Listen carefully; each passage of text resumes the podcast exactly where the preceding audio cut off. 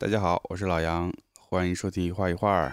我是 Libra Man，这怎么换英文名了？这叫什么 Gemini 哈、嗯 g e m i n i 这个双子杀手，嗯它真的就是双子座的那个嗯 Gemini、Libra 是呃天秤座嘛。啊，天秤座啊，啊，我跟李安都是天秤座的哎。呦，天平少年了，对，天平少年，对 Libra Boy，行，嗯就可以可以挺高，挺好嗯，嗯，特别适合喝酒哎，这音乐调对的，啊就特别想想来个红酒是吧？啊红的威士忌什么都行啊哎，都行，嗯最好微醺啊，微醺状态比较适合。嗯，嗯，先先我们是有声文艺杂志嘛，嗯有所以先来一些杂文好了。嗯，好的呀。嗯，你这边有什么杂文吗？杂文啊，我觉嗯得最近听到了最重要的一个新闻，就是著名的当代艺术家黄永斌老师哦逝世了，嗯在巴黎，而且嗯还挺年轻的，才现在才六十五嘛，嗯，对，也是算是古中国当代艺术的一个很重要的一个人。嗯，早期出国的这一批嗯，里面比较出色的吧，出色吗？我是不知道。嗯，反正我就是知道厦门达达有这么个，组织。对，有这嗯么个 地下组织，地下有这么个关键词，嗯，就我嗯。觉得，嗯，我开始胡说了，就带着浓重的这个当时中国国门打开，然后开始模仿海外这个嗯。欧美的观念艺术的那种感觉，对。直接把“达达”两个字拿过来用，对，嗯，嗯，然后那个叛逆对太狠了。对，就是狠那时候那会儿叫狠嘛，就是他妈的跟日本的跟日本粉红片其实一样，我觉得就是、嗯就是在发狠。就是什么都批判嘛。说到这个，就可以引到下一个新闻了，啊啊什么呀？就是这个著名的纽约的现代美术馆，哦为什么你怎么就拐到纽约去了？为什么？它的常规的展品不是会定期更换嘛？嗯正好这段时间新馆开幕的这个展品里面选选了两件是黄永平的两两件装置作品吧。嗯，嗯，洗衣机搅东西哈，呃，不是，不是。不是洗，不是洗衣机系列，嗯，我也是今天刚看看《纽约时报》的报道，嗯。它是偏从建筑和城市这方面讲的，态度不是特别好，对这个新 不是很友好，不？是很友好。他应该是从文章里表述来看，是他买了旁边的地，反正就是某马一直在买旁边的地，然后把旧楼嗯。拆了盖自己，嗯，一直是这么扩张的过程。但这次的过程不太一样的是，他可能提前买了旁边的地，然后把旁边的地又卖掉了，转手卖掉了，然后转手卖掉以后，现在起了一个特别高的高层，嗯，就在他的旁边，就是纽约常见那种嗯。金属加玻璃的高层，然后他他交换出这块地的条件就是把其中的一块空间给到他，估计底楼的几层给到他，变成美术馆，但这地他就卖掉了，他是这样换的，嗯。厉害啊，但即便这样，他这报道里说他花了四亿五千万嗯美金，就整个这个扩建工程。嗯，但是那报道里那个作者的态度是这种，不管是美术馆还是画廊的这种不断的增加空间，已经变成一种陈词滥调。他觉得，啊，我不知道，我不是很了解。除了嗯摩马，还有哪些美术馆有 也有在做这种扩建工程啊？但他看的可能维度比较大吧，哦，因为 MoMA 是忘记是三几年还是差不多，嗯差不多。就开始了，对对对就一直在扩嘛。嗯我觉得可能一些 老牌儿资本主义国家里的一些美术馆也是不断在扩的吧。嗯嗯，现代的，嗯，从从黄永斌拐到法国，拐到纽约，突然就在想，这个我们是有声文艺杂志嘛，嗯嗯我突然的想起来，就就国内的文艺界好像跟海外的文艺界是两个世界呢。嗯就最近我看海外的新闻，好像比较重要的一个事情其实是气候变化。嗯，从那个哎北欧的那孩子啊，哦，是不是在气候大会还是那个什么一个一个国际性会议上发言之后，哦就是西方国家越越来这个声浪越来越大，就是嗯关注气候问题？对的。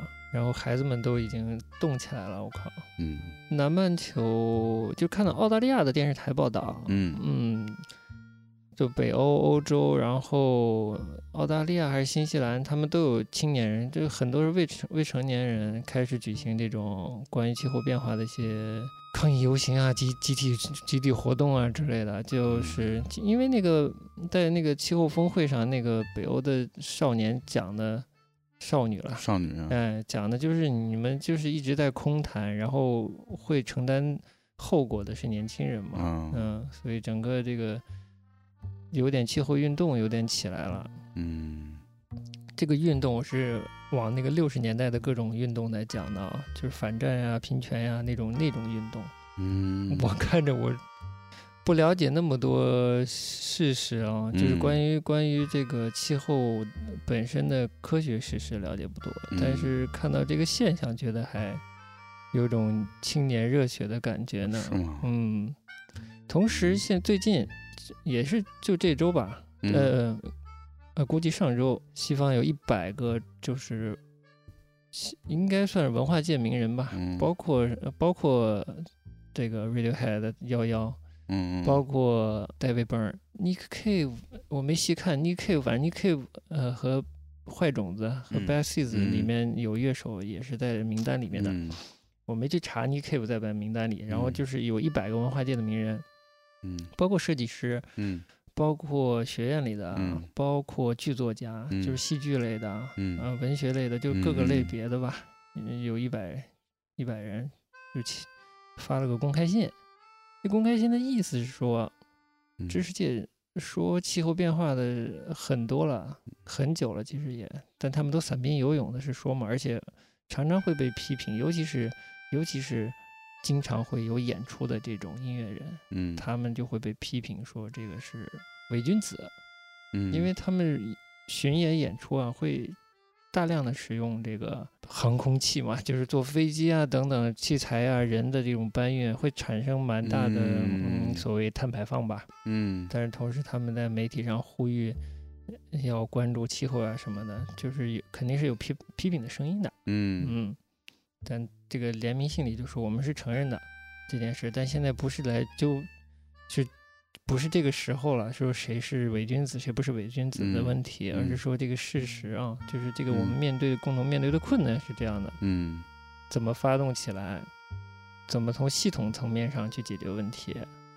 嗯大概是这么个状况。然后，这这是这是我们现在的感觉是平行时空一样，嗯，就是海 海外的文化界在说这件事，嗯我们的文化界不知道在说什么事儿，反正好像没事儿。我们能自己建个大气层，哎呀，牛逼，把自己包在里头。是，而且那个预测就是都在预测，科学家都在预测，嗯其实建模型在预测嘛，但是这个东西预测是不能做准的。嗯不知道，现在最重要的还是碳排放交易，还是碳嗯排放这些东西。我嗯觉得，就是就像小孩子说的，嗯这个大人们啊，把这游戏啊弄得太复杂了。嗯碳排放的配额，嗯什么税，什么嗯配额之间的交易，就还是在在交易化这个东西。嗯你把它变成交易以后，又是又有一种障眼法了。嗯嗯，就反正我也买了，我也负责任了。嗯未来嘛，你总是在预测这个东西，谁也不能下断论。你没你嗯没亲眼看到死的那天，你是不会认的嘛，对吧？就其实气候问题也好，环境问题也好，其实西方一直在提啊。嗯，最近看是觉得最近又有一个高潮出现了，是吗？对的，其实是也跟特朗普有关系。特朗普啊说，嗯，二零年他要退出这个巴黎协定嘛。啊，对对对对对，有这事儿。往电影拐拐，就是李安这个片儿能嗯在、能拍成，我觉得能拍成，再加大陆嗯突然有这么多影院能以嗯它的、呃理想的规格放映，对，都是跟中国的这个资本，嗯当然管制上，呃，不是从产业文化产业发展上，肯定也嗯都是有、嗯这个方向都是给到的。嗯，不然这事儿成不了。上次上次比林恩的时候还只有两个吧，好像北京、上海。各一个，对对对，嗯好像是北京上海现在你看的名单长的，几十家有了哦。几十家有的，应该是从产业层面想提振这件事，想把这件事做大嘛。对，嗯，所以才会有华夏开发出来的嗯，这个什么 Cin- Cinity 这个嗯这整个的系统，嗯，一个高规格的放映系统而且好几家就是明显是赶这个 档期上市上的，都是在上映前才改装完，所以国家是想打影视这张牌啊。就是经济发展到一定层面，它的嗯文化也是一个挺大嗯体量的一个经济，就是能拉动 GDP 的东西吧。肯定能拉动 GDP，、嗯拉动就业，拉动产业提升，上下游，对吧？反正行，今天就是也没有什么因果关系，我们就是要聊李安的《双子杀手 》了。这是硬切啊，硬切硬切，硬切，嗯对对对。哎，你你有看到任何影评吗？我还真没怎么看影评，没看影评呃我啊还就就前面还就是真是不太想看影评。好的，呃嗯，我其实也刻意回避了，要不是陈丹青聊，我连那个也不会听的。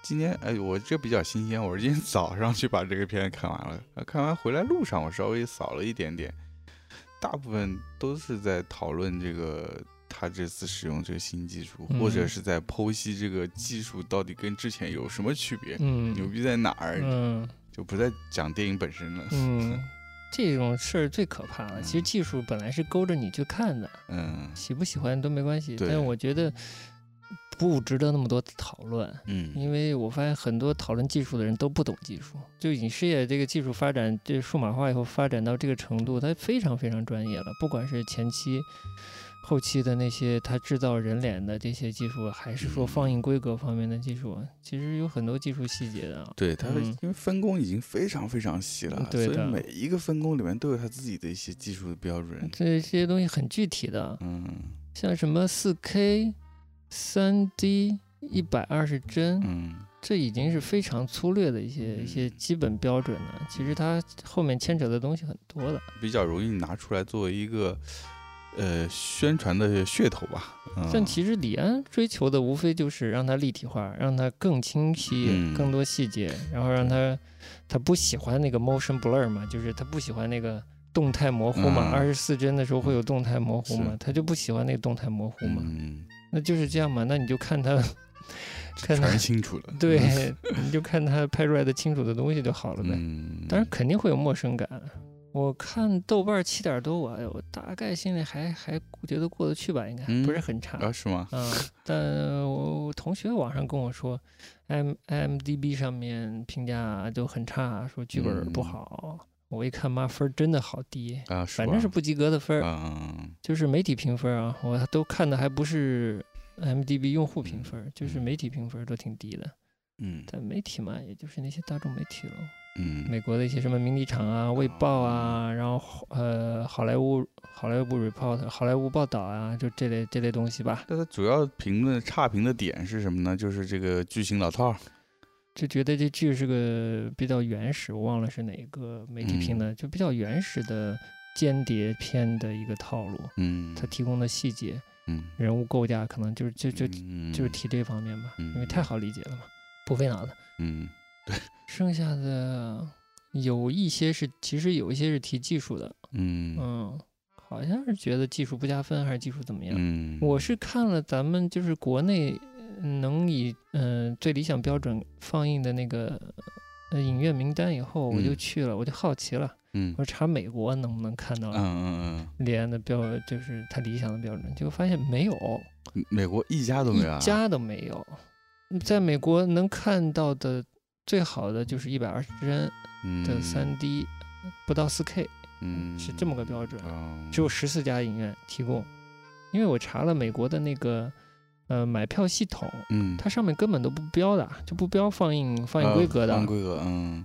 然后我就查香港的，嗯香港都是二 D，反正二 D 嗯。都是二 D，帧数都不写的，嗯。可能有一家是三 D 的，剩下我看到嗯。全是二 D 的。嗯只有在中国，我操，这么多影院可以，嗯就是这一次啊，这么多影院给你看，嗯一百二帧三 D，嗯嗯，四 K 的。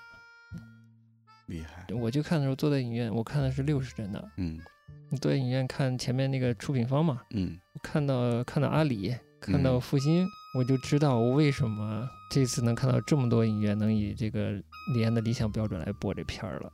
嗯，所以他这部片看样子对中国市场是有一个非常重要的考量的。我觉得是中国投资人觉得这事儿能成，才敢于砸这个钱的。但虽然不是纯中国人投的哈，不是嗯中国资纯中国资方投的，嗯但我觉得应该是比例不小。这是有点一个产业行动的感觉了。嗯嗯，整个产业升级啊。嗯对的，但应该还在孵化期的感觉。嗯，所以，但我看的是六十帧的。我之前是看了比利林恩的一百二十帧，在凌城的时候，嗯嗯嗯所以我就没有那么着急你。想再体验一把是吗？哦，我其实反而没有那么着急了。嗯嗯嗯，因为你上次没看嘛，你今天是看了个一百二对十，帧的。对我我我我应该是 电脑上看的，哦哦哦，所以我说，哎，这次可以去影院感受一把。哎，那嗯你先说说比利林，你在电脑上看的时候，你你觉得这个电影成立吧？是个你你怎么看？从电影上看，我从电影叙事啊，电影我叙事。我觉得挺好的啊，挺嗯成立的啊。哦就是讲这个，他虽然是说战争的，但是他其实点不在战争，还是嗯在他一贯这个人上。嗯你其实如果要说的话，他题材也老套啊。嗯，这个战后嗯战后城市后对遗症？，这嗯美国不知道多少部片子也是、嗯也是拍这个。嗯我觉得还是有有李安自己的特点，就跟他性格很很像，就是那种缓缓到来的感觉，啊，一点点往里跑啊。画面啊还是漂亮啊，就色彩啊、构图啊，这最基本的，就还是很到位的。看了《双子杀手》呢，比较新这几部还是有一些延续性的，电影语言上吧，我觉得还是有延续的。整个片子就适合这种大屏幕的嗯一部片子。嗯呃如果这片子我就觉得在家看，可能就就就就要失色失色不少了。当然，这李安有他自己的考量是一回事儿是，但是嗯就是说这个作品以不同的规格放出来，它好不好看？嗯，电影有它嗯、讲故事的对，那一面在，对对对就是如果他这一面这个故事讲出来了，嗯我觉得就是即便它的这品质嗯，还原品质很低，它依然能、嗯能感动人吧？我觉得，是啊，我是是这么觉得是是是是，所以我看着您的话，就感觉还是成立的。它并嗯不是说因为它没有那些嗯，高标准的格式，它就不成立。只是你观影的时候那个情绪会更强烈，就是来自于人本身的那个反应会很强烈。嗯那，如果你是看小屏幕低标准的看，不会特别强烈。我觉得这个是嗯肯定是有区别的这。肯定是有的。嗯对，但是你作为一个作品去回味它的时候，它讲的是什么东西，嗯或者说换个说法，从文学一面的那个角度来去再审视一下那个嗯东西的话，嗯嗯，我觉得可能跟放映标准的关系倒反而不大，嗯嗯，对，我是这么觉得啊。嗯但是李安有他自己的探索了，那是是李安的探索，而且嗯他有一点是没错的，就是他说形式和内容其实是一回事儿，就在创嗯作的时候，嗯嗯，这个是肯定的。做艺术创作不重形式，你就不要做了这个事儿。嗯对，它毕竟是又有大众传播的一面嘛，嗯所以跟规格、从跟在线在在线的那种技术水平是相关的。嗯，对，反正我这第一次第一次体验一嗯百二十帧这个什么四 K 三 D，嗯视觉的感受上是蛮好的。嗯其实我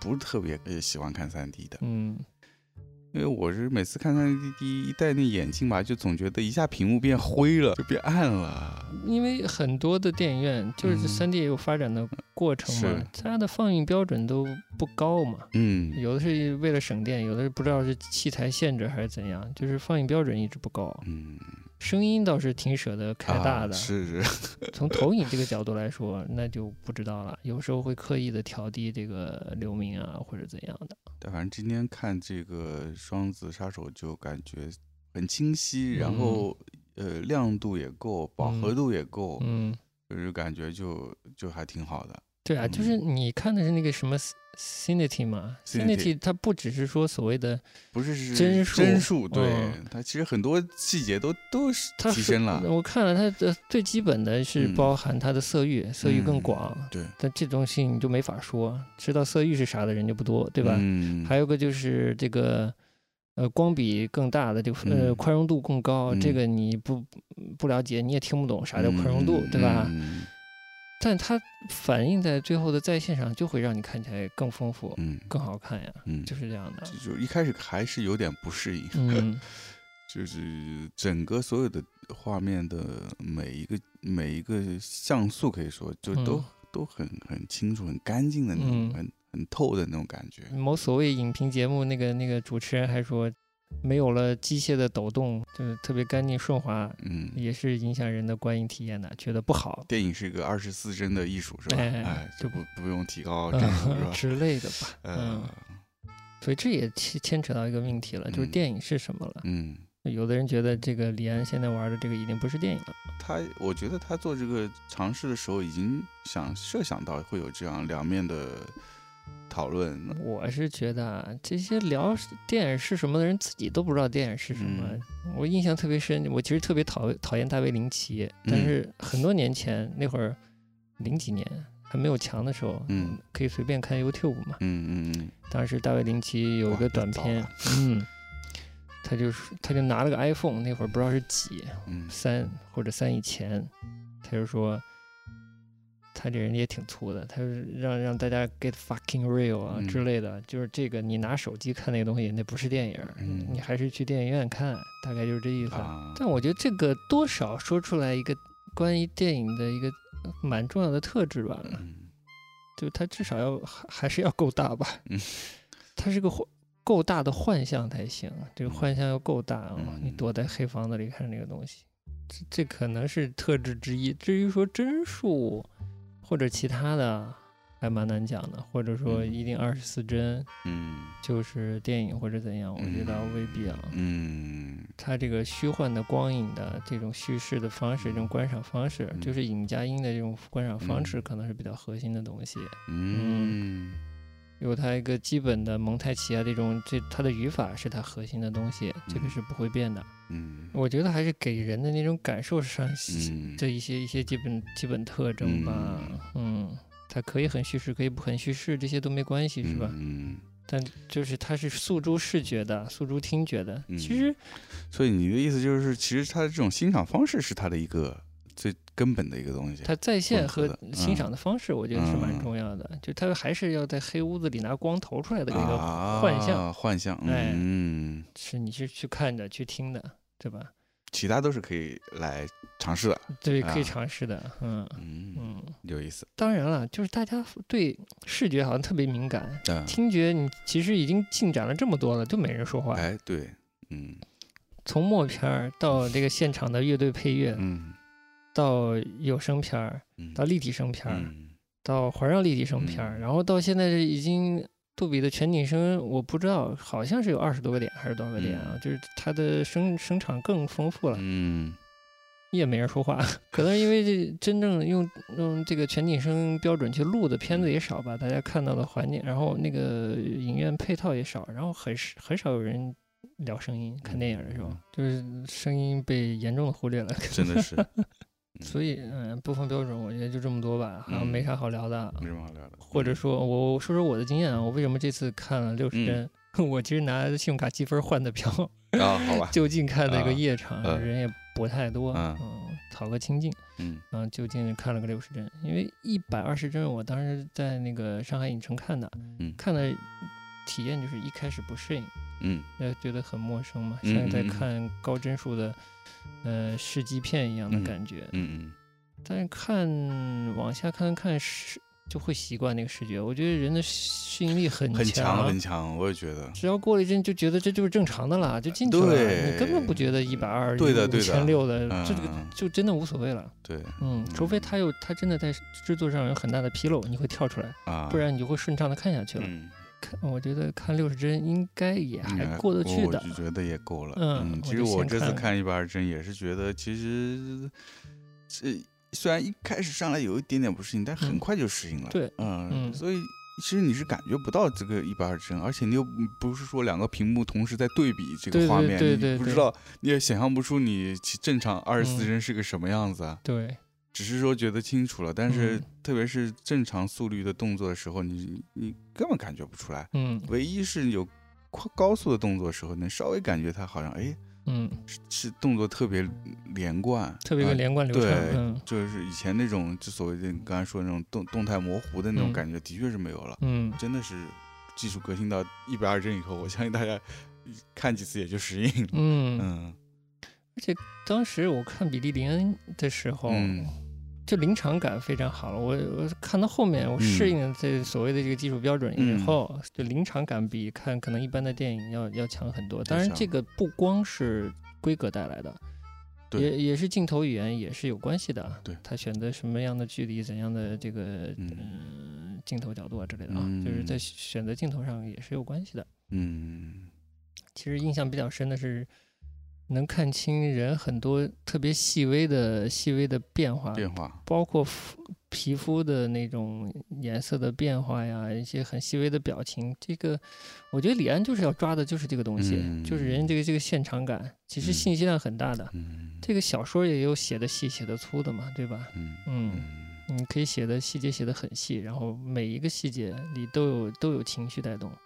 我觉得是为了带入你，就作为观者能更多的带入，嗯，那个场景里，然后给予这个人在。特定场景下的一个反应，嗯，我觉得他强调的是这个，是，嗯，哎，你说说，我印象比较深的这次《双子杀手》里面，有一有两个在海上游艇开的那个镜头，嗯，我印象特别深，就是。你说的这种代入感非常强，嗯，它不光是帧率的问题，它其实跟它镜头的那个角度有关系，它角度是比较低的，嗯。然后当时我坐在影院的时候，那个感觉就好像，你那个海就是跟你的这个空间是连通的，它只是在那个方四方的屏幕里面延伸出去了，对，那感受挺奇妙的。对，嗯，这就是其实是相结合的。对，嗯，有更强的一种临场感。那的确，这次它有些镜头还是临场很强，包括一些爆破的镜头，嗯，飙车的镜头都还是蛮临临场感非常强。对，对。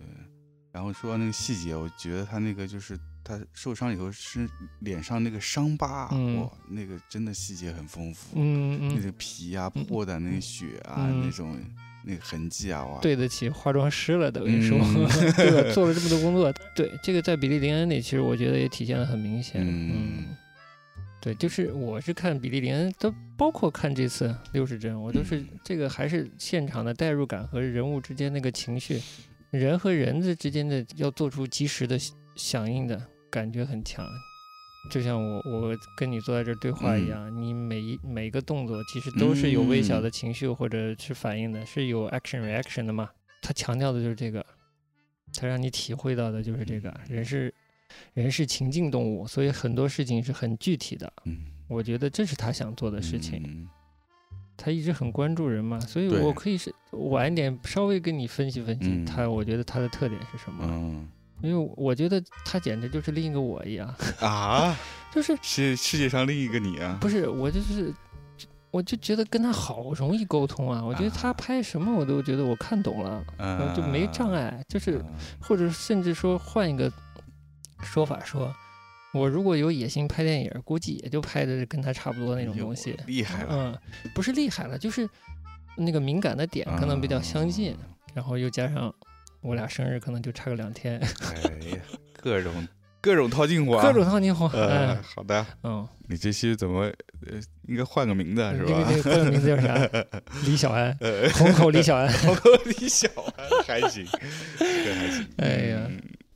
其实我还挺意外的，就是李安怎么就成了这事儿？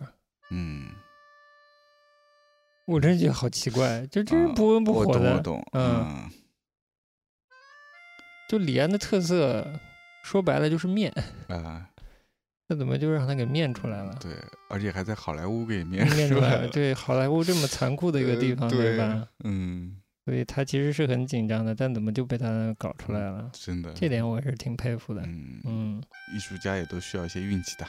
嗯嗯，需要运气的。嗯，这个是一定的。嗯，所以哎，从哪儿说起好呢？嗯，慢慢说。哎呀，这什么华人之光呀？我觉得这个李安，我在他身上看不出什么华人之光来啊。嗯嗯，就是以以艺术家的特点来说，就我觉得啊，也是跟成长有关系。嗯，可能早两年我可能也会这么狭隘的觉得这是华人之光，那是法人之光之类的。嗯，但其实最顶级的艺术家他是不会考虑这些东西的。嗯嗯，就是这种人是天才又贪婪，他只会玩自己想玩的东西，他不管你什么华人之光、法人之光的。对，我只要觉得有意思，我就拿来玩的呀。嗯，场面话可能说说，可能就不说了，对吧？对，这个华人之光，我觉得是有点一厢情愿的投射在里面。对，这些顶级艺术家都是全人类的财产。某种意义上 是，嗯，是，嗯，对他其实就是就你看的，就我就说，你看得出他在替替华人在说话吗？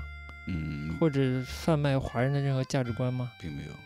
我觉得他是真的是一个，我现在开始下定义了又。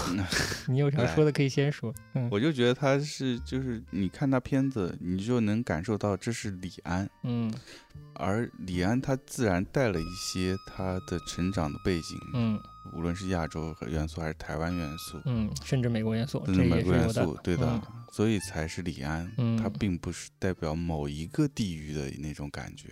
你说对了，嗯我再进一步说哈，因为我俩这么相通，嗯好，就进一步说，就是嗯我觉得他是非常个人主义的，嗯他是一个极大的、极高的一个个人主义者。嗯就他在所有表现的那些东西里，都是在表现什么是个人主义。我觉得，嗯然后他牵扯很多人和人之间的关系，甚至代际之间的关系。嗯但最终他最终他想说的是，常常关注的是我是谁，我和他人之间的关系是什么。嗯对，我觉得这是他要反映的东西，对都都落到这上面了。对对对，他的片子最都同意你的观点，就是只说都是落在人和人与人之间的关系，对父子，嗯或者是夫妻，嗯或者是呃，甚至同性，嗯嗯，同之之之类的，嗯，异性同性啊，同性，对吧？各种，在不同不同生存状态场景下的嗯人的取舍，这这就特别具体。对，所以他挑选了一些嗯，一些不同的背景下的嗯不同身份的人来表现。嗯。我觉得这是他的野心，就是描写不同背景下的人的，嗯。就是面对生存环境，面对环境，他他怎么嗯，确认自己？我觉得还尤其嗯。这部很明显，是，对吧？还是还是自己，是谍战个屌蛋，我觉得。这是个套了个那幌子，那是套了个壳子，呃壳儿，嗯，把这个情境，这个充满着暴力危险的这个嗯情境，嗯，嗯在这种情况下的哎人是什么样的一个？是什么样的人？对，嗯当然了，这次没有嗯比利林恩那么复杂，嗯他带了一些科幻元素，嗯没有那么强的社会性啊。比利林恩，我觉得就是跟美国社会的、跟大众传播这些东西，嗯就触及的呃层面会厚一些，会、嗯会丰富一些。这个没有那么多，嗯嗯，更自己看自己。嗯巨人浩克我不太记得了，但好像有人说是另一部巨人浩克啊。啊，嗯，我也不记得了，嗯我在飞机上看的，啊边看边睡。呃，因为巨人浩克也是自己嘛，他他嗯变了，他嗯他本来是一个木讷，好像相对比较木讷啊，嗯嗯，就是比较隐忍的一个状态的一个人，嗯然后变成了一个怎么就被军队实验之类的，反正就嗯变成了一个绿巨人，变成一个有超级能力的人，然后他怎么面对这个自己的问题，他也是想象出来的情景来看自己。这嗯次其实多少也是，嗯我倒觉得最后那一组镜头蛮有趣的，嗯不是史密斯演的叫亨瑞还是？嗯，对，嗯，就是这个亨利跟朱尼尔，嗯。就是克隆的年轻版的他，嗯。还有那个女主角吧，嗯，一起一个比较欢乐的哎，场景。对对。对，但我一点都没有往家庭的方向想，我不知道你有没有往家庭的方向想，我是一点都没有，我也没有，我是尽量把它排斥掉了。嗯，我觉得真的是一个老年的自己和特别奇怪，我因为套家庭的壳子，当然我觉得这是很适合美国观众去看的，嗯。这样一个带有家庭隐喻的其乐嗯。融融的这么一个感觉啊。但我觉得可以用来 哲思的部分还挺有趣的，嗯我觉得他那是他一个对现在的自己对过去自己的一个对话。对，我觉得啊是这样的，就我好像看过他有有说过，说是他其实的很多影片，他都是在不同的阶段对过去的自己重新一个审视。啊，他是有这么说过，嗯，我忘了什么什么什么地方看到的。那嗯那我觉得是蛮诚实的吧，所以明显就是那个一个五十岁的一个状态和一个二十岁的自己。嗯嗯嗯嗯嗯，最后那组镜头是他想要给给威尔史密斯那个扮演的亨利，想要给自己那个二十二十多岁时候的那个自己一些嗯建议，避免他走弯路，是吧？他的他的意思，我的弯路我自己走。对。对，这有点回归他以前嗯。拍这个中国背景的电影，嗯。就是一个长辈和晚辈的关系，但当然是他可能是以一个晚辈的嗯。那个角色更多吧，可嗯。能更多站在晚辈的角色，怎么突破家庭的啊，对，这个家庭矛盾上，他可能相对倾向于晚辈的那个嗯。心理的需求、或者立场，相对站在晚辈那边一嗯些。嗯，但这个好像更多的站在一个五十岁的人的那个心态上，嗯在看这嗯个晚辈的感觉。嗯说到刚才说到这个这个科幻加谍战的这嗯个杀手片、间谍片的这个啊壳子、算算谍战吧，就看下来，你觉得它类型吗？不太类型。嗯嗯，我就觉得它始终是套了一个类型片的壳儿在说、说自己的嗯，想说的故事。对的。嗯但是你能总结出来类型片和这种我我我觉得它李安式的这种套类型片壳的这种非类型片，甚至是反类型片，你觉得它区别是什么？嗯。我觉得它的区别啊，最重要的是类型片是让一个非人嗯，看起来像人，嗯。这个非人是打引号的，你懂的对吧？嗯，不是飞起来人，哎，不是飞起来的人，是一个明明是非常不正常，在各种逻辑选择上嗯。和呃物理能力上和精神能力上都是超人的这么一个人，看起来像人。嗯他还是在描，就是类型片，他是在描绘一个假象，然后嗯看起来像人一些。嗯而李安在描绘这样的假象的时候，他更多的是让你看到人是什么，而是不嗯是让你看到一个非人是什么。嗯就是他在召唤你内心人的那一部分，嗯嗯而不是让你去崇拜一个非人。嗯，崇拜一个个人主义的嗯传统的意义上那种嗯。卡通啊、漫画呀、嗯个人英雄片的那种嗯。里面的一个非人的形象，去嗯崇拜一个神，他不是的。嗯。嗯。就因为那些非人的电影都是你作为一个普通人，嗯。你既找到了一个有神来保护你的，嗯。有一个超人来保护你的那种安全感，嗯。又找到了这个坏人被消灭的那种痛快的感觉，对吧？？但他的不是的，嗯他是让你找到你作为一个人嗯。在遇到这样的情境时，你所有的感受，嗯。就是又恐惧，什么有恐惧了，有嫉嗯。妒了，有愤怒了，嗯有呃怜惜啊，或者就是所有你的那种作为一个人的那些情绪，嗯。他是希望你去调动的。嗯。我觉得最大区别是在这里，嗯。嗯。嗯。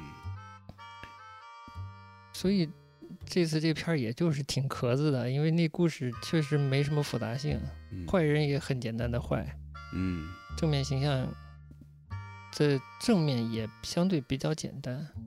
值得看的那些层次厚的部分，就是他在对待一些很具体的那些情境下，他的一些选择、一些态度。嗯嗯，嗯，所以才造成这个评论说他的这个整个剧情比较的老套嘛。我觉得我也在想，它这个宣发上是不是有一，我我就想到了那个地球最后的夜晚之类的，嗯那个是完全的一个错位的一个宣发，嗯，就是。把一个文艺片儿啊，有半个小时之长一长镜头，还是一个小时，就是嗯后半部分一个超长长镜头的这么一个文艺片儿，嗯给宣传成一个浪漫爱情片儿、商业浪漫爱情片儿，去满足你对爱情的想象的那种片子，嗯。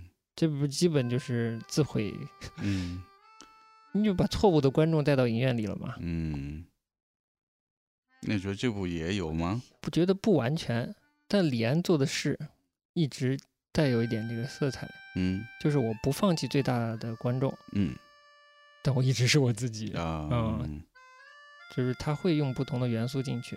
他挺希望有一些呃动作的场面啊、有些科幻的东西，反正他嗯就是商业的这些东西，他都都不算排斥的，嗯。但他一定要有自己的东西进去，嗯。像个很优秀的干活的人。因为导演其实是拿拿工资的嘛，嗯嗯嗯，投资人的一些东西你也是要尊重的嘛。嗯哎呀，我就我都是在拿自己套他了，就是换个角度想啊，一个一个 天秤座的老男人，嗯。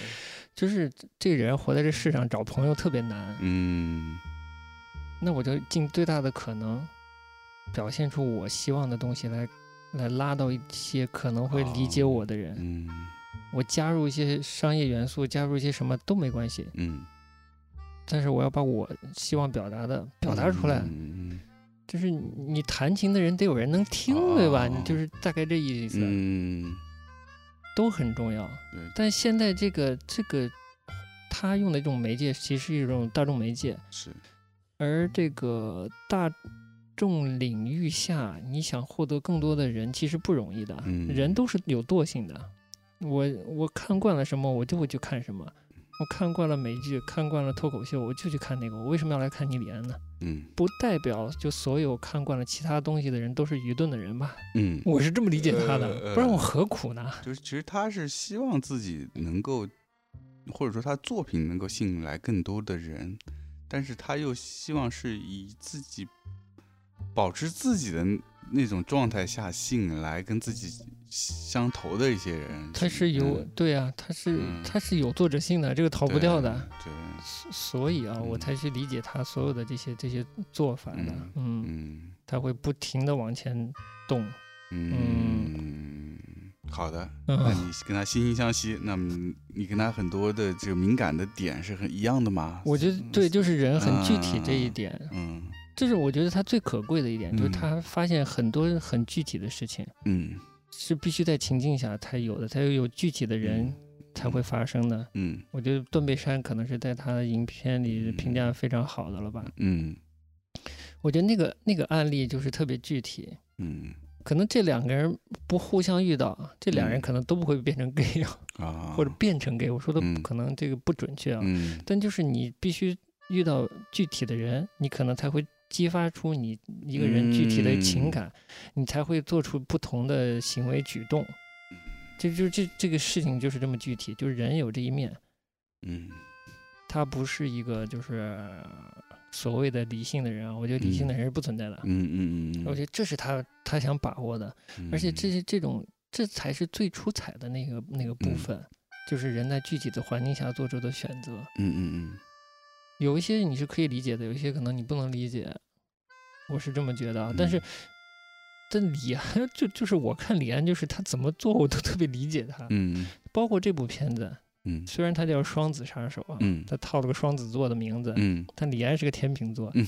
他找的那个威尔史密斯也是个天秤座。嗯。我怎么这么喜欢研究天秤，就研究星座呢？其实也不是，就是研究他的时候会稍微注意一点。好的，然后星象学家了。他选的那个女主角的整个体现嗯出来的气质也是我很喜欢的，啊，我就觉得嗯嗯，anyway，但就就是我觉得他最可贵的就是这就就这点了，而且他一直反映的就是这些东西。嗯我不是看木心嘛，他说嗯评价一个一个艺术家要看他的的好像是技巧、头脑和心肠，呃心肠，对嗯，对，我觉得他基本都具备了吧。嗯，还真是哦，他的良心其实挺重的，挺重的只不过都就是会会压，他又嗯特别能忍，他嗯都放在后面。对。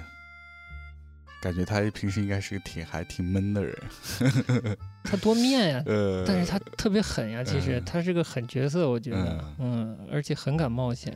就这几部连着几部，嗯一步一步这个彰显他的野心啊。对啊、就很有野心。这是我觉得是大艺术家是要有野心的，但最好跟自己的才能匹配啊，不然就很难看了。嗯呃，还挺多。嗯，我觉得他算是匹配的。呃，而且他不张扬，我觉得就相对来说，在表现上不太张扬，就表达个人上不太张扬，嗯，嗯，挺好的嘛。我帮他张扬张扬，嗯帮他说说，他好艺术家是不会说自己的，啊对。所以他接受访谈的时候，他不会把他真的想说的说出来的。那我拍电影干嘛，对吧？嗯，但我发现很多看电影的人，包括所谓的影评，他不会看电影，很奇怪，嗯因为他的经验里只有电影，嗯，就缺乏生活又和其他门类艺术的鉴赏力。嗯，然后总停留在电影产业的那点事儿，他又不在产业里，所以又聊不到骨头里。嗯，然后呢，艺术欣赏又又觉得他聊的特别薄，所以我现在是不看影评了，嗯，听我也不爱对听。对，要不是陈丹青聊的那么嗨，那那个我打死我不听的，嗯，太土了。嗯，对，我觉得就是对，就像你说的，他不光是就是现在是很多人来评论电影，他其实你不光是需要有对电影的一个鉴赏的能力，你还有嗯最大的一个问题是，还是跟我们之前聊欣赏艺术一样，我觉得缺少感受力，太对了，就是你的没那个敏五感度，你的五嗯感你没有调动起来，对，对，所以你你看的就是还是还是看了个顺滑是吧？呃 对对看着个巧克力味儿。对对，就像嗯你说的，有很多是人和人之间特别，李安电影特别敏感，呃，特别明显，就是人和人之间相处的时候，有一些很细微的情绪情感，嗯，那个东西是他特别拿拿捏的特别好的地方。但是嗯如果你忽视那个只是看了套了这个故事的架构，那你是觉得好像好是好单薄，好无聊是吧？对啊，嗯，你如果把它跟别的类似，就其这次也是经常被拿来比和别的这种好莱坞谍战片来嗯对比的话，那你没法比，不是一件事儿啊，我觉对得。对说你跟电影《重重》还是跟嗯什么，完不成的任务或。者是零零七啊，零零七，嗯，那种都是让你不是找到安全感，就找到一个你你 YY 中的一个冒险生活，对吧？嗯全世界飞，然后杀杀杀，然后有漂亮妞喜欢你，对 拯救了世界，你是最好的，对嗯，对，不那完全不是一对回事儿那种类型片嗯嘛，看是挺爽的，对嗯吧？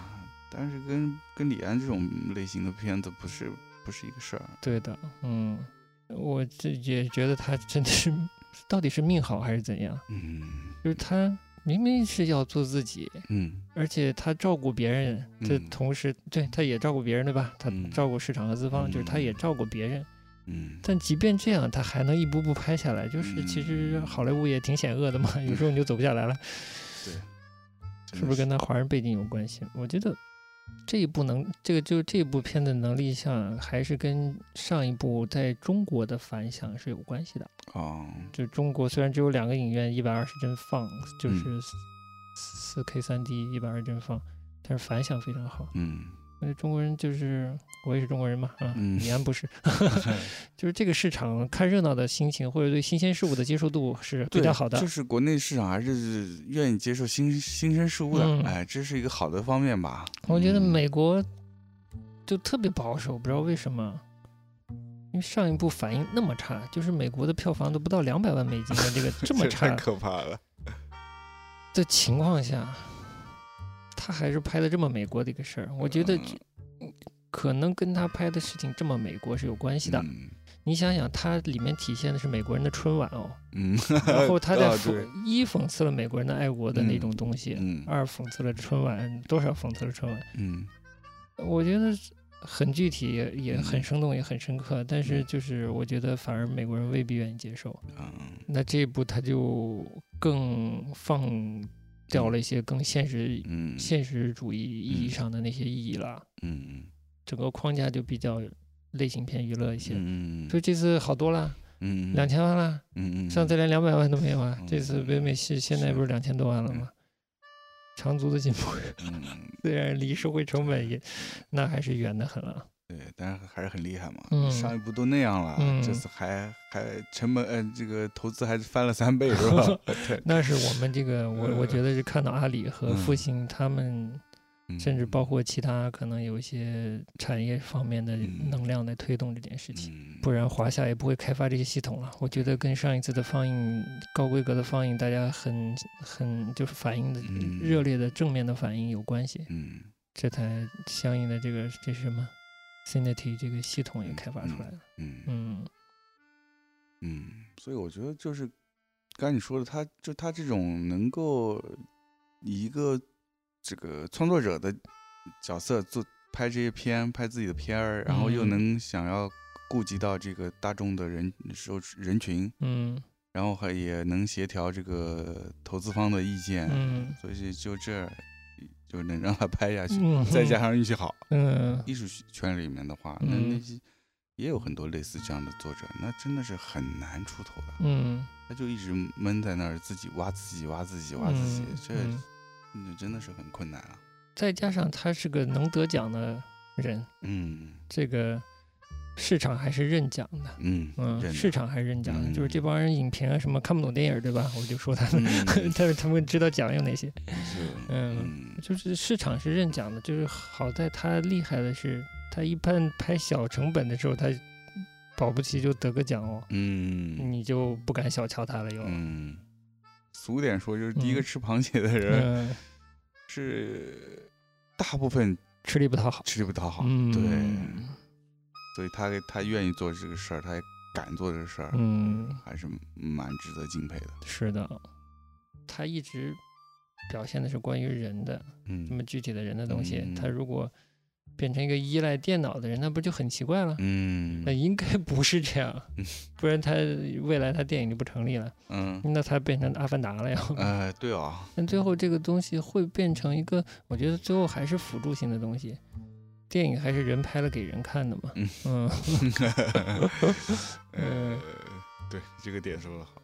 不就是因为小罗伯特·唐尼演这个嗯钢铁侠嗯成功翻身以后，片酬一直涨涨涨嘛，然后这个资方就有不满的意见嘛，哦就觉得你一旦捧红一个星，他就可能会不那么受控，啊你的项目进展就可能会受影响。嗯，那从商业的角度，我是不是用一个假的、虚拟的会效率更好呢？嗯嗯但如果假的、虚拟的一直技术过不了关，或者成本太高，那还是要依赖人。嗯，但一旦这个东西过关了，我们就可以把演员抛弃的那种感觉。哎呀，这怎么感觉跟这个双子杀手也很像呢？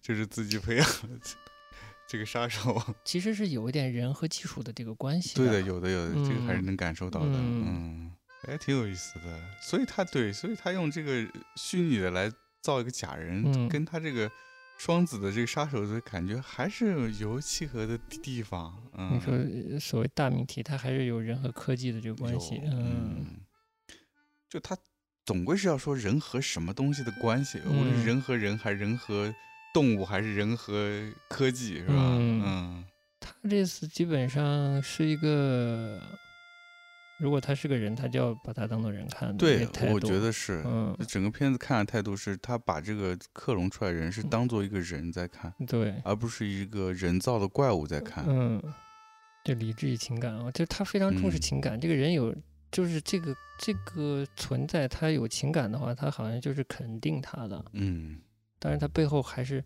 首先他肯定了那个被克隆的呃那个威尔史密斯啊，那个嗯亨利本身，嗯，他其实是一个感情复杂的，然后嗯又有良心的一个人，对吧？他并不是跟他职业一样是个冷血杀手。哎，他不啊是只有冷血杀手这么一嗯点的，既是有感情的，又是有嗯良知的。嗯我觉得他在他在强调这一点。对，包括这个克隆出来人，他也是把他当做一人看，最后对也是让他变得说，呃，发掘自己内心的良知，作为人的一面。这某种意义上是他的一种平等观，我觉得他还蛮，其实他细想他是蛮有一种平等观的，嗯。但是是在情境下的，是要提供环境的，嗯。不然人没办法平等，就是你要给他机会。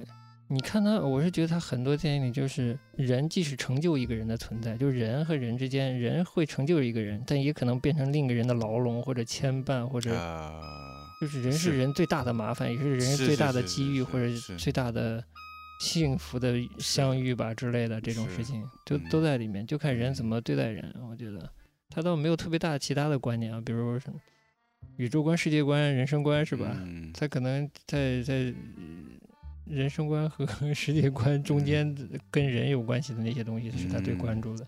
宇宙观好像没太看到过，嗯，不像那谁拍什么星际穿越之类的，嗯。嗯，挺好的啊。对，就是，但就是这一点就特别有温度，我是觉得，就是嗯是是让人觉得亲亲啊，这是这个叔叔嗯。虽然面啊，嗯，但狠呀，敢花钱，而且有有特别亲和的一面，我是觉得嗯。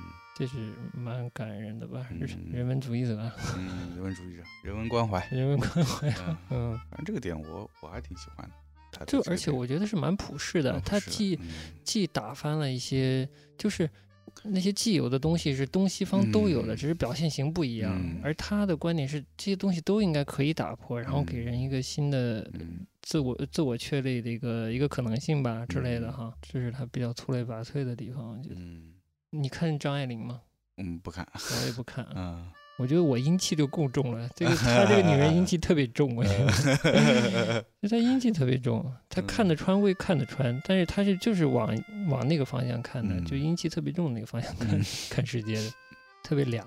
但有的人就蛮喜欢张爱玲的，我们那会儿很多女女生都还蛮爱蛮迷张爱玲的。嗯蛮迷张爱玲的。嗯，嗯，张爱玲是个病娇，我觉得 病娇有病娇的魅力了，其实，嗯，但我还是很喜欢那个《色戒》的。嗯至于说这个贾樟柯说他这个性场面拍的没想象力，贾樟柯说的。陈老师说是他跟哦贾樟柯聊起来，哦贾樟柯觉得他这个这个床戏拍的好像没有想象力嘛，嗯，你觉得呢？不懂，嗯，我们很单纯的，有有有看床戏的。啊，你没有看过非剪辑版吗？呃，没有，还真没有。哦，你没有啊哎？真那没有那那他就是陈老师盛赞的那个《感官世界》，你看过的吧？看过看过。嗯嗯，他不就是夸那个那那段大哥叫啥？就是男主有段抽烟的戏嘛，啊，我知道那那段那戏，段知道嗯他就觉得虽然整个感官世界我印象不是特别深，但那段戏还是真的印象蛮深的。你单纯个屁，你 你完全暴露了。呃看太早了，嗯高中看的，嗯有点被震惊了，幼小的心灵受到创伤啊，。我创伤一个哦，那整个戏看完是挺创是伤的，蛮创伤的，嗯，但我能拐吗？还是不拐？拐拐呗。我看《感官世界》，我嗯印象最深的其实是男主出去买东西还是干嘛，就出门了，嗯然后有一堆兵跟他嗯，迎面而过嗯，我操！你一说我就想起来了，想起来了，嗯真的啊，真的，你呃不说很多这镜头我都想不起来。我是觉得那一组镜头是最能反映，就是让我印象最深刻的，嗯，就是这种具体情境下，嗯但他突然提出来一个大情境，嗯就是在一个呃不能叫兵荒马乱啊，就嗯。在这样一个动荡的大环境下，嗯。这个这两个狗男 一个还搞在一起，啊，挺朋克的，嗯，就是他们在就不顾世间哦，就豁出命的在在玩自己想玩的是是是东西，嗯，这嗯其实是一种精神了，精神其实真的是蛮有。有违常德，可对能对对，这这人就很具体，就是这样的，嗯。嗯至于说那个戏，就是陈老师夸这个床戏拍的嗯，多有想象力啊，大岛猪。我觉得只能说陈老师的粉红看的太少了。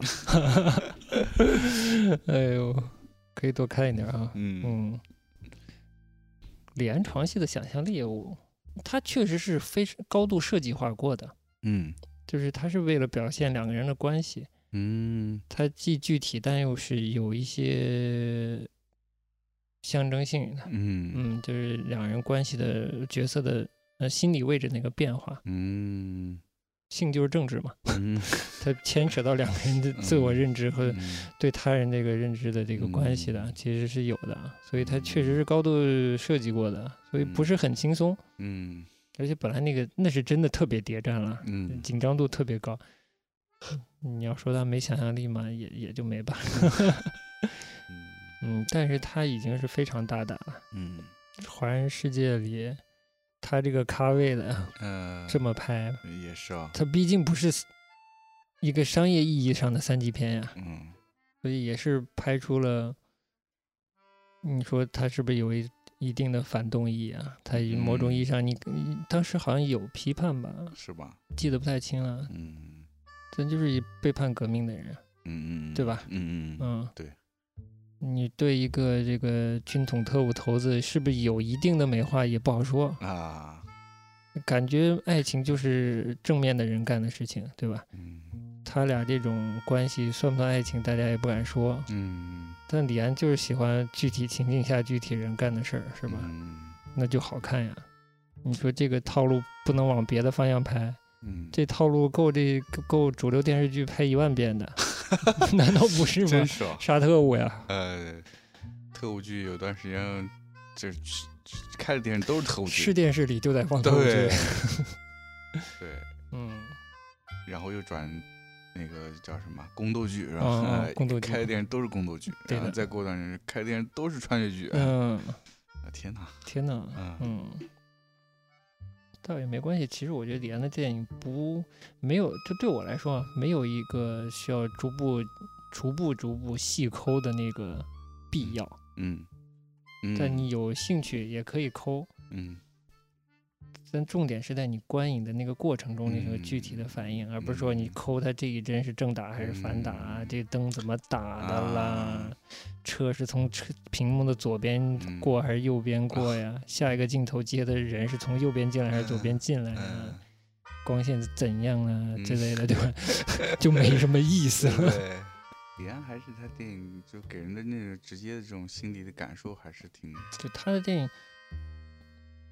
好，就是不不是用来看完下个定义的，就得到一个答案，或者对人生得到一个答案的，其实完全没答案，就是嗯反而让你知道人特别具体，你还是嗯自己的事儿得自己去搞定。对，我觉得是这样的，对吧？呃嗯，自己的境遇自己想办法去处理。嗯，如果给没看过的朋友推荐，你觉得他们需要去看这个最高 配置的版本吗？有有能力就看，没有能力看低标一点的也没关系，我觉得。嗯而且听说票还挺贵的，嗯，这个好像北京都卖到三百了，这么贵啊？啊啊所以大家量力而行呗，就嗯嗯，我今天看着还行，一百三十五早场了，早场，嗯，就就近吧，近处如果有这个标准的，啊，又又这票价对你来说没什么负担，那嗯看个标高标准的没什么问题。嗯，特别是如果之前没有看过没看过的，对嗯我也是觉得，如果之前没看过的，还值得体验一下。我觉得是推 荐大家去看的。对，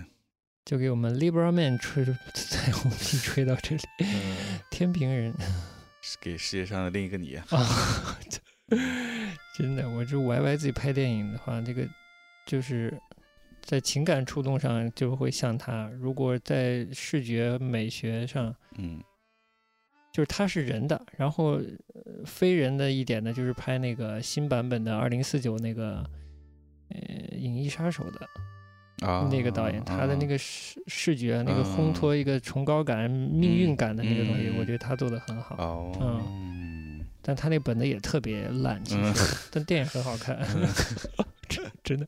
二零四九真的，就那个逻辑也是一一塌糊涂，我觉得嗯。但是我我挺喜欢看的。嗯嗯挺好。嗯，我是既不讨厌，不是不讨厌，我其实本来是也蛮喜欢固守胶片，甚至喜欢胶片大格式的。对啊嗯。嗯，我觉得，我觉得两种人都存在是挺好的，对啊就大家各玩各的，玩出自己花来是挺好的。我觉得也是。嗯嗯，我不是就自称跟他这个生日差两天嘛，对然后就是我嗯生日其实过了，然后我以前日本的同事就发来一个嗯信信发来消息，嗯就万一是一些单纯热血的什么消息啊或者祝福，我就觉得会有点尬。嗯，但但我看完了觉得不尬，还、嗯还蛮有真诚感的。嗯但又是个广告，我觉得这广告蛮厉害嗯，的。他就只发给你这一段广告式的视频他的视频和这个百度翻译发给我的。啊，牛逼啊！嗯，他也是世界上另一个你啊！那没有没有，他他是一个射手座。啊，射手座。就你看那这段广告，觉得挺挺好的，是吗？嗯，然后这翻译也挺好的，嗯而且我觉得有一些就是这个所谓跟李安心心相通的人的那些，内在的一个动力就他他他把自己 其实是有些压抑的，嗯，不是也不能说压抑吧，就是说能耐得住嗯性子，收收住的，收得住，嗯然后能很强，的把自己的嗯。